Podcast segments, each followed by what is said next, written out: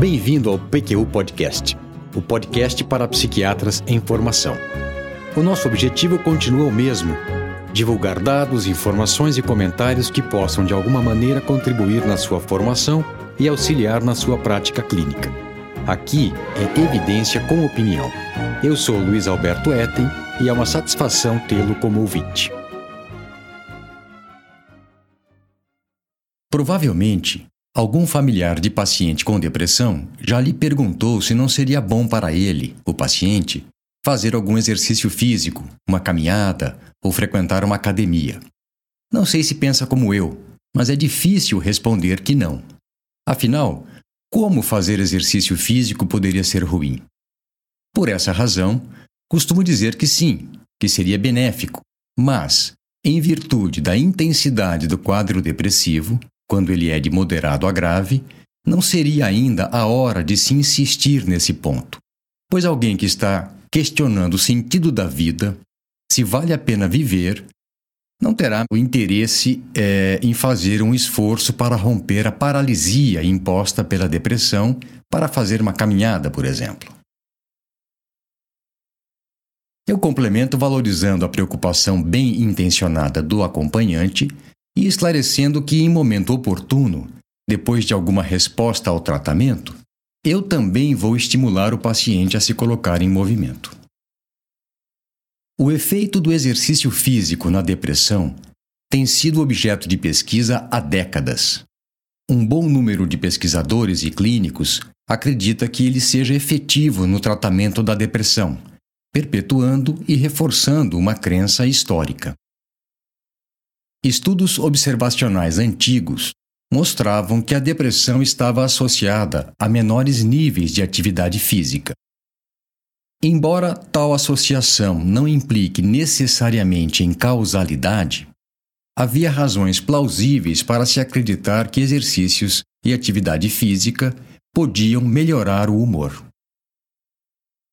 As principais são de que o exercício agiria como distração para os pensamentos negativos, que o desenvolvimento de uma nova habilidade seria estimulante, que o contato social relacionado à atividade física seria parte do benefício por ela ocasionada, melhorando a autoestima, que a atividade física teria efeitos fisiológicos, tais como mudanças dos níveis de endorfinas e monoaminas, redução dos níveis de cortisol e aumento de liberação de fator neurotrófico derivado do cérebro, todos potencialmente envolvidos com a melhora do humor. Diretrizes internacionais do NICE, National Institute for Health and Care Excellence, do Reino Unido, de 2009, e do SIGN, Scottish Intercollegiate Guidelines Network, da Escócia, 2011, de, para tratamento não farmacológico de depressão, recomendavam programas de atividade física supervisionada três vezes por semana, com duração de 45 a 60 minutos, como opção terapêutica para casos de depressão leve a moderada. E isso apesar de revisões sistemáticas, uma publicada em 2006 e duas em 2011, terem concluído que as evidências de efetividade dessa intervenção eram limitadas e inconsistentes. Cooney e colaboradores, autores de revisão Cochrane publicada em 2013 sobre exercício para a depressão, chamam atenção para as incertezas que continuam a existir sobre o assunto, primariamente devidas às limitações metodológicas dos estudos existentes e concluem que, abre aspas, exercício tem tamanho de efeito moderado em depressão. Mas por conta de risco de viés metodológico em muitos ensaios clínicos, o efeito deve ser apenas pequeno. Não podemos afirmar que tipo e intensidade do exercício seria efetivo, nem qual a duração de frequência do programa de exercícios seriam as melhores. Também são poucos os dados sobre se qualquer benefício persiste depois que o exercício é interrompido. Fecha aspas. Quando sua análise se restringiu aos seis ensaios clínicos controlados com menos risco de viés metodológico, o efeito da atividade física não se revelou significativo em relação ao grupo controle. Mas em que pé está a proposta de que o exercício físico poderia ser uma modalidade de tratamento para quadros depressivos? Esse é o tema desse episódio do PQ Podcast, que, como você já sabe, mas não custa lembrar, é uma iniciativa nossa, do Vinícius e minha, feita com recursos próprios e sem patrocínio de espécie alguma. Vou apresentar-lhe duas revisões sistemáticas com meta-análises e análises sequenciais de ensaios clínicos randomizados feitos com a intenção de esclarecer o valor da atividade física como abordagem terapêutica de depressão. Uma de Felipe Barreto Schuch, do Programa de Pós-Graduação em Ciências Médicas da URGS e do Hospital de Clínicas de Porto Alegre, em colaboração com colegas da Inglaterra, da Bélgica e da Austrália, e publicada na Journal of Psychiatric Research em 2016, e outra feita por Jasper Kroch e colaboradores da Universidade de Copenhague, publicada no British Medical Journal em setembro de 2017. E o que é mais interessante, apesar de ambas serem muito bem feitas e bem trabalhadas, é que as, sua, as suas conclusões são díspares. Esse fato curioso permitirá que se comente algo sobre as limitações das meta-análises e como seus resultados podem variar de acordo com o método de inclusão e exclusão de estudos e o tratamento que se dá aos dados. Nessas duas meta-análises, a intervenção em estudo, o exercício, foi definida como atividade física planejada, estruturada e repetitiva com o intuito de melhorar o condicionamento e a forma física. A meta-análise de Schuch e colaboradores foi a primeira que se preocupou em considerar o viés de publicação no cálculo dos resultados, alegando que sem esse cuidado, a validade dos resultados de sínteses como as que haviam sido feitas é questionável. Foram incluídos na compilação ensaios clínicos randomizados com adultos com depressão maior e distimia, de acordo com os critérios diagnósticos estabelecidos, RDC, DSM e CID, como também aqueles com sintomas depressivos acima do limiar para a depressão leve de instrumentos de avaliação, a Hamilton D e a, o inventário de Beck, por exemplo. O grupo ativo foi comparado com um grupo controle, tratamento usual, lista de espera, placebo ou outras atividades sociais. Um ponto importante: foram excluídos ensaios em que houve qualquer outra intervenção física, yoga, tai chi, alongamento ou mesmo exercício leve, no grupo controle como também aqueles em que se comparava o exercício com outro tratamento ativo, farmacoterapia, psicoterapia ou ECT, além do grupo controle. O desfecho primário foi a variação média nos sintomas depressivos no grupo ativo, medido por escala de avaliação validada, a partir do baseline em relação ao final da intervenção, e calculado como diferença padrão média com intervalo de confiança de 95%, em comparação com a mesma variação no grupo controle. Evidentemente, como se espera em bons artigos de revisão, os diferentes estágios da busca e seleção de artigos, bem como a avaliação metodológica dos selecionados, foram descritos em detalhes. Os interessados podem checar esses dados lendo uh, o artigo que está na lista de referências desse episódio no site do PQU Podcast www.pqpodcast.com.br. 25 estudos foram incluídos na análise, totalizando 1.487 adultos com depressão, 757 dos quais foram randomizados para o grupo exercício e 730 para o grupo controle. Nove estudos foram feitos somente com pacientes com depressão maior. Três com pacientes com depressão maior e comorbidades, doenças cardiovasculares e neurológicas. E dois com pacientes com depressão maior e distimia. Os demais, que são 11, foram com pessoas com sintomas depressivos sem diagnóstico de transtorno depressivo. Quatro dos 25 estudos foram considerados de boa qualidade metodológica, segundo o Manual Cochrane para Revisões Sistemáticas de Intervenções, que leva em conta geração da sequência de randomização, encobrimento da alocação, blinding ou, ou cegamento dos participantes, dos que supervisionam a intervenção e dos avaliadores, incompletude de dados de desfecho e análise seletiva dos resultados.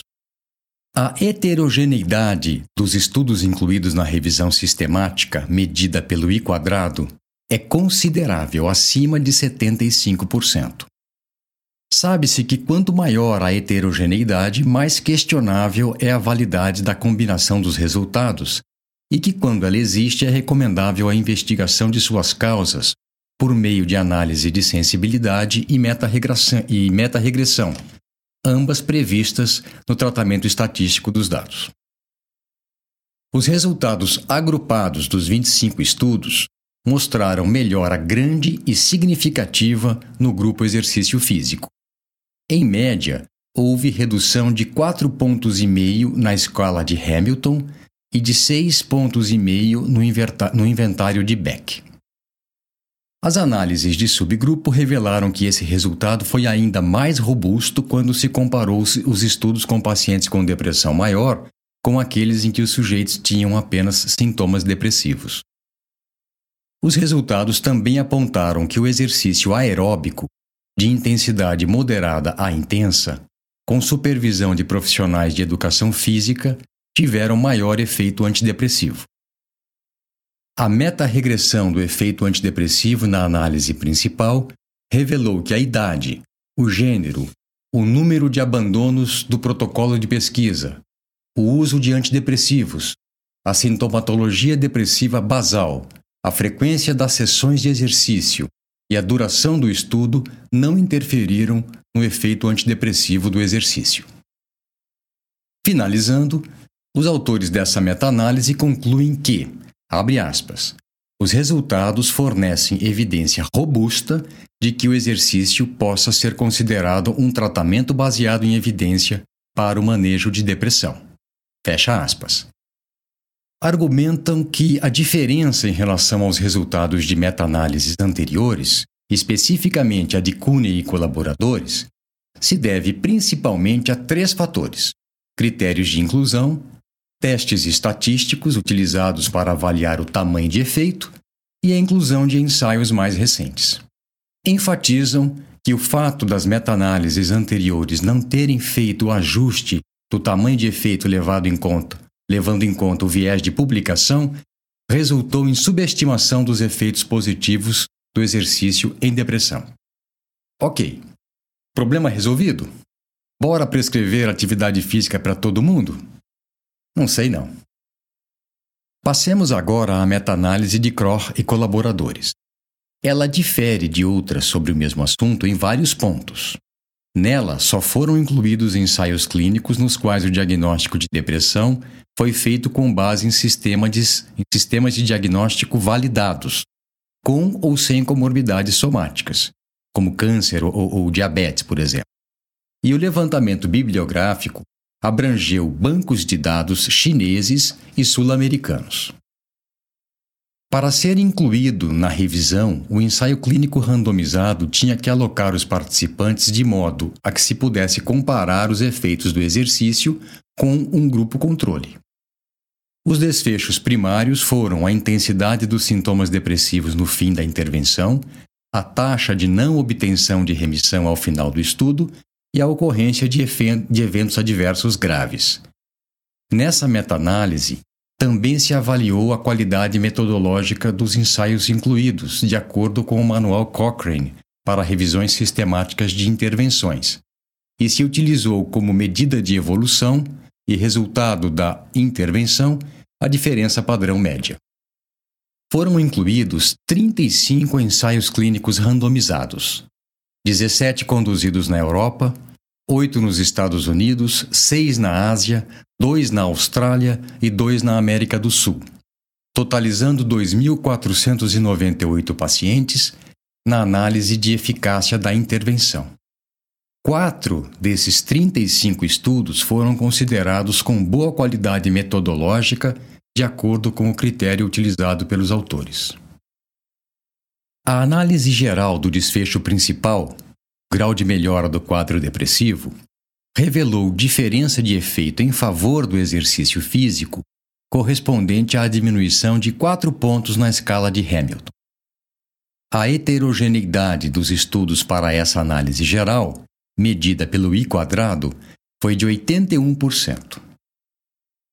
A análise de subgrupos revelou que o tamanho de efeito estimado para os ensaios clínicos com baixo risco de viés metodológico foi de 0,11, enquanto para os de alto viés metodológico foi de 0,75. Além disso, mostrou que nos ensaios com menos de 50 participantes, a diferença padrão média foi três vezes maior do que nos que tinham amostra maior. Revelou ainda que nos ensaios mais curtos, de até 10 semanas, a diferença padrão média era maior do que nos de maior duração. Eu bem sei que as diferenças padrões médias devem ser descritas com seus respectivos intervalos de confiança, mas para evitar um verdadeiro bombardeio com mais números, eu optei por não os mostrar. Se tiver interesse em verificá-los, o artigo original está na lista de referências desse episódio do site no site do PQU Podcast. Nessa meta-análise, também foi considerado e corrigido o viés de publicação, mas não se lhe deu tanta ênfase quanto na de Schuch e colaboradores. Os autores concluem que as estimativas agregadas sugerem moderado efeito antidepressivo avaliado por evolução de sintomas depressivos e não obtenção de remissão. Mas que, devido ao risco de viés metodológico, inconsistência dos efeitos estimados e viés de publicação, eles confiam muito pouco dos resultados obtidos. Além disso, na análise em separado, considerando somente os ensaios clínicos com menor viés metodológico, não se verificou efeito do exercício na depressão. Ressaltam ainda a relação inversa entre tamanho da amostra, duração do ensaio, com o efeito estimado. Em outras palavras, nos estudos com mais pacientes de maior duração, metodologicamente mais adequados, o efeito terapêutico estimado foi menor. Como de praxe, fez-se contextualização dos resultados e conclusões em relação a levantamentos anteriores. Kroch e colaboradores comentam que a disparidade com os resultados obtidos por Schuch, colaboradores, ilustra alguns dos desafios da meta-análise sobre o tema exercício e depressão. Abre aspas. A extensa heterogeneidade provocada por estudos pequenos, distorcendo os resultados da análise, a crença errônea de que se pode restringir a análise à estatística e não considerar os efeitos de viés. Fecha aspas. Nós sempre dizemos que aqui no PQU Podcast é evidência com opinião. Evidências apresentadas, aqui vai minha opinião. A meu ver, duas diferenças metodológicas principais estão por trás da discrepância dos resultados dessas duas meta-análises o critério de inclusão de estudos e a preocupação com o impacto da heterogeneidade dos efeitos estimados nos estudos compilados. Explicando melhor, Schuch e colaboradores incluíram na meta-análise estudos com pessoas com sintomas depressivos, mas sem diagnóstico de depressão, além de pacientes com depressão maior e distimia. Kroh e colaboradores só incluíram estudos com pacientes com depressão maior. Além disso, Schuch, colaboradores só incluíram estudos comparando dois grupos, exercício e controle, enquanto Kroh e colaboradores consideraram também ensaios clínicos com outros grupos de tratamento, além do exercício físico. Com relação à grande heterogeneidade admitida pelos autores das duas meta-análises, houve diferença de interpretação do seu impacto nos resultados das compilações. Kroch e colaboradores consideraram que ela os comprometia a ponto de não acreditarem neles. Já Schuch e colaboradores confiaram nas correções estatísticas que fizeram. E aí? Como ficamos no que diz respeito à indicação de atividade física para os pacientes com depressão que frequentam nossos consultórios, os postos de saúde, os locais de atendimento de medicina da família, os ambulatórios de psiquiatria? Não sei quanto a você, mas eu sem dúvida continuarei indicando e estimulando os pacientes com depressão a iniciarem atividade aeróbica leve e supervisionada quando começarem a melhorar e se sentirem minimamente em condições de fazê-lo. Ainda não se sabe ao certo se exercício físico teria efeito antidepressivo específico, e eu entendo que, com os resultados aqui descritos, não deveríamos prescrevê-lo como monoterapia para o tratamento de transtornos depressivos. Mas dificilmente alguém discordará que fazer atividade física é um hábito saudável e que, se não fizer bem, raramente fará algum mal. Um abraço e até a próxima.